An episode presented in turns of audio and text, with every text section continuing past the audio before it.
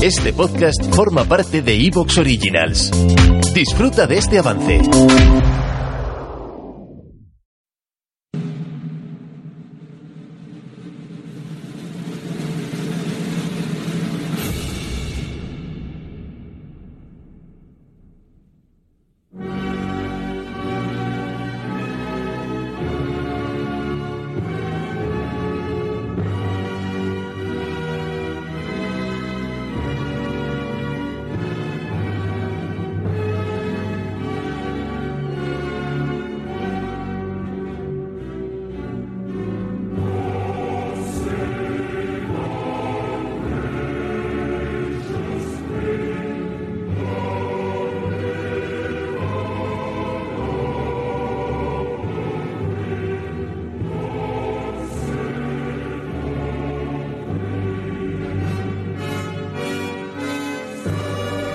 El 8 de septiembre de 2022, la reina Isabel II murió a los 96 años de edad en su residencia de Balmoral, en Escocia, dejando atrás un legado que difícilmente podrán superar sus sucesores.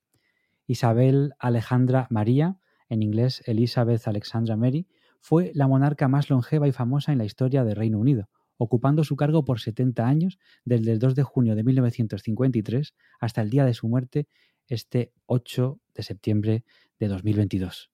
La reina Isabel II, nacida el 21 de abril de 1926, pasó por algunos de los acontecimientos más importantes de la historia, la Segunda Guerra Mundial, la llegada del hombre a la Luna, la caída del muro de Berlín y sí, hasta la pandemia de la COVID-19.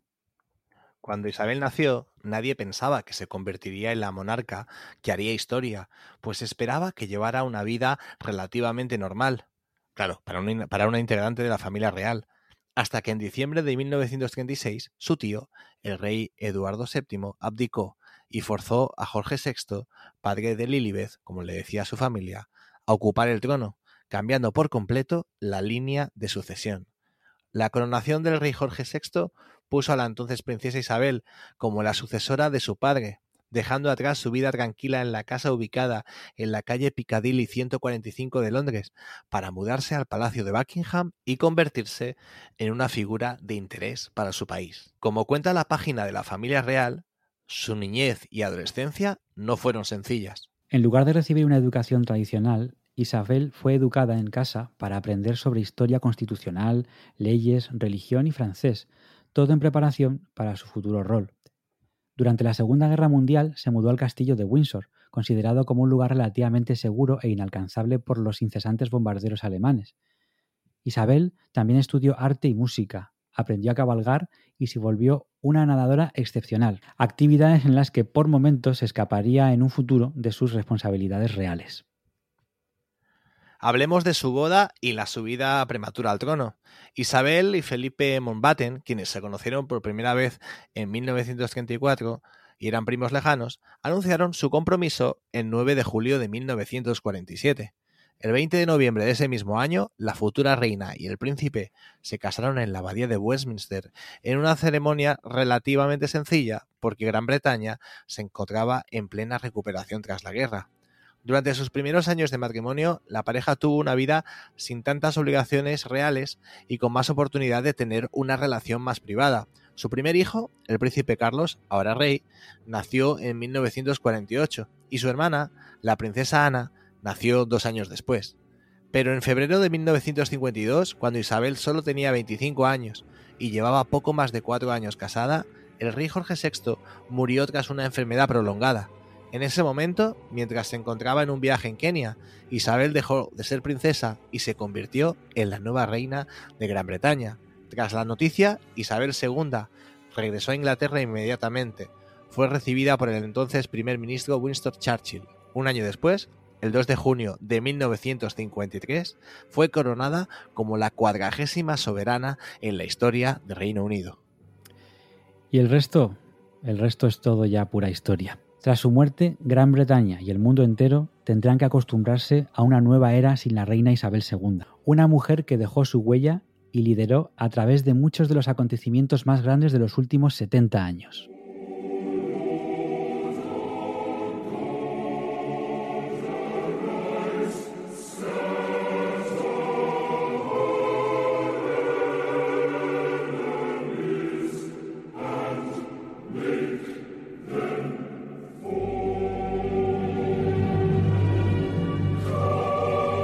Amigos, bienvenidos a este dossier de Ecos de los Remotos sobre la reina Isabel II, en general también la corona británica, sus misterios, sus conspiraciones, sus fantasmas, y es, creo, un programa Isra más que necesario. Muy buenas.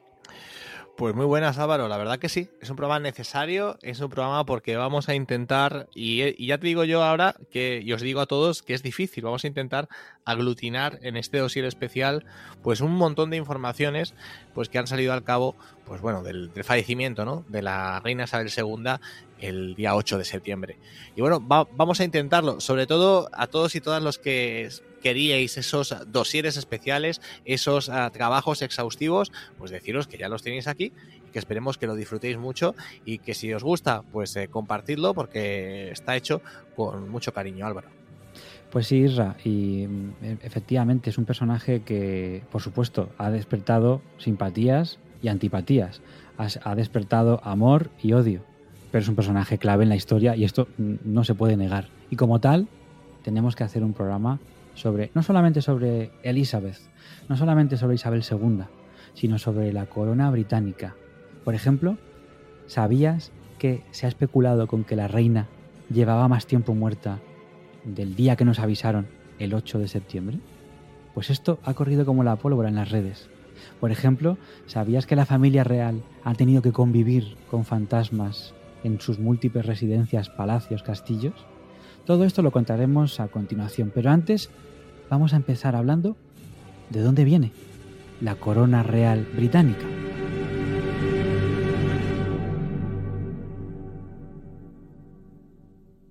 A few moments ago, Buckingham Palace announced the death of Her Majesty Queen Elizabeth II. The palace has just issued uh, this statement. It says the Queen died peacefully at Balmoral this afternoon.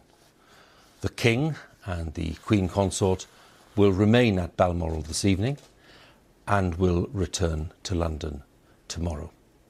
Within the past few minutes, Buckingham Palace has announced the death of Her Majesty Queen Elizabeth II.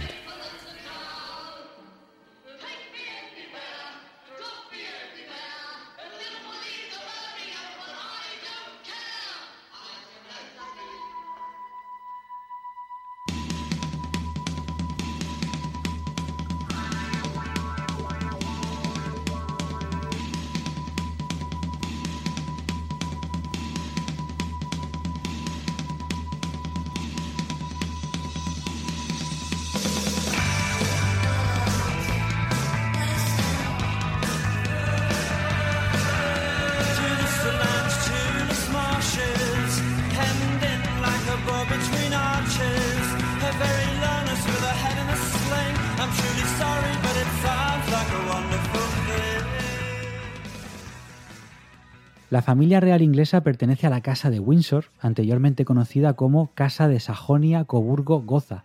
Es la Casa Real del Reino Unido, de Gran Bretaña e Irlanda del Norte. Popularmente, hoy en día se conoce como la familia real inglesa o la familia real británica a los parientes directos del monarca del Reino Unido, en este caso Carlos III. Estamos hablando de la que ya falleció de su madre, de Isabel II, soberana de hasta 16 estados independientes, entre los que se incluyen Reino Unido, Canadá, Australia, Nueva Zelanda, Jamaica, Barbados, Bahamas o Antigua y Barbuda, entre muchos otros, Isra. En concreto, y por parientes directos del monarca, se entiende al consorte del mismo, a los consortes viudos de los monarcas anteriores, a los hijos del monarca y sus consortes, a las consortes viudas de los hijos del monarca, a las hijas del monarca, a los nietos del monarca por vía paterna y sus consortes, a las nietas por vía paterna y a los bisnietos, siempre que sean hijos del hijo mayor del príncipe de Gales. En todos estos casos debemos cambiar el concepto de el monarca por la monarca. Pues vaya jaleo tienen en la familia real y claro, es, es, muy extensa, es mucho más extensa de lo que pensamos. De esta manera, pues encontramos eh, personajes tan importantes de los que aquí hemos hablado como, como Felipe, el marido de la reina, que no rey, ya sabéis, el, duque de Edimburgo, Carlos, el hijo mayor de la reina, eh, actualmente el rey, anteriormente el príncipe de Gales, Camila, la esposa de este, la esposa de Carlos. Tenemos a Guillermo, el hijo mayor del príncipe de Gales y la princesa Diana de Gales. Tenemos a Catalina, la esposa del príncipe de Gales, así como todos los hijos del duque Guillermo, el príncipe. ¿Te está gustando lo que escuchas? Este podcast forma parte de Evox Originals y puedes escucharlo completo y gratis desde la aplicación de Evox. Instálala desde tu store y suscríbete a él para no perderte ningún episodio.